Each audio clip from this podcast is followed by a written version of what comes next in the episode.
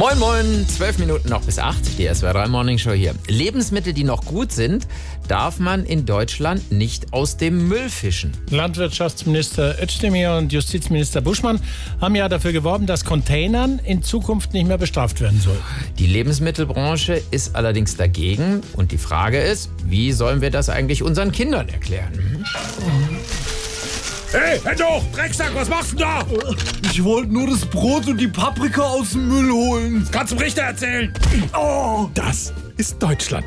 Rund 11 Millionen Tonnen Lebensmittel werden da jedes Jahr weggeworfen, obwohl man die eigentlich noch essen könnte. Und wenn nun jemand beim Supermarkt um die Ecke aus dem Müllcontainer was fischt, macht er sich ganz dolle strafbar. Klingt komisch, ist aber so. Und weil das nicht so bleiben soll, wollten jetzt sowohl der Justizminister als auch der Ernährungsminister das ändern. Aber die Lebensmittelbranche findet das nicht so gut. Die sagen, sie würden das Zeug schon spenden, aber da wollen sie nochmal extra Kohle vom Steuerzahler. Klingt asozial und ist es auch.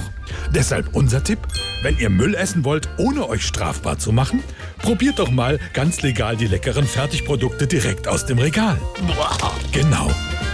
SWR 3